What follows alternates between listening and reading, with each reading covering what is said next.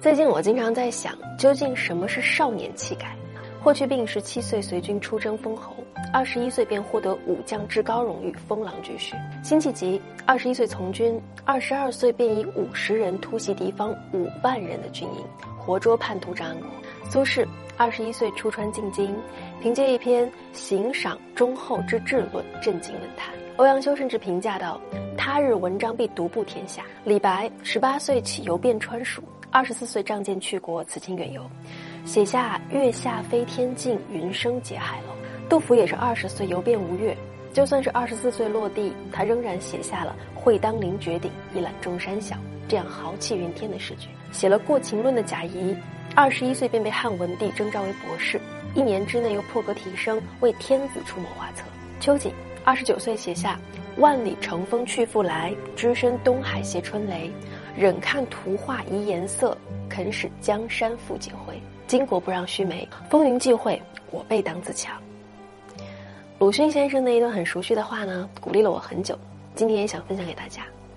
愿中国青年都摆脱冷气，只是向上走，不必听自暴自弃者流的话。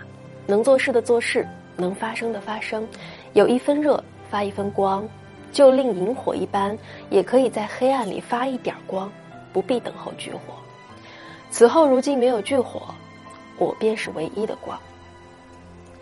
这世界绝非完美，充满了各种我们常见的不公、偏见、歧视，也会被无形的局限攻击，在各种僵化的规则前碰壁。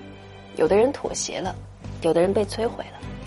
而少年气概，我想之所以它宝贵，正在于它的不屈服。